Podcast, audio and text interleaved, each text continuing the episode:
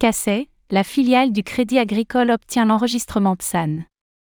La filiale Cassay du Crédit Agricole vient de décrocher son enregistrement en tant que prestataire de services sur actifs numériques, PSAN, auprès de l'AMF.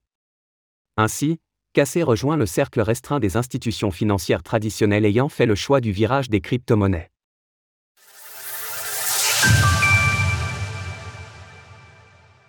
Cassay décroche le PSAN. En cette avant-dernière semaine du mois de juin, l'autorité des marchés financiers, AMF, a délivré pas moins de 5 enregistrements en tant que prestataire de services sur actifs numériques, PSAN. Parmi celles-ci, une entreprise a particulièrement tapé à l'œil des observateurs. Avec plus de 4,5 billions de dollars sous gestion, Cassé est une filiale de Crédit Agricole et s'est spécialisée dans la fourniture de services financiers aux investisseurs institutionnels. Après plusieurs mois de rumeurs, c'est désormais officiel. Cassé a décroché l'enregistrement en tant que PSAN.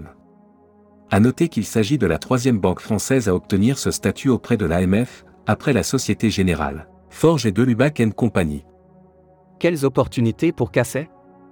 En juin dernier, Cassé annonçait un partenariat d'envergure avec la société Swiss Toru, leader européen spécialisé dans les actifs numériques et la blockchain.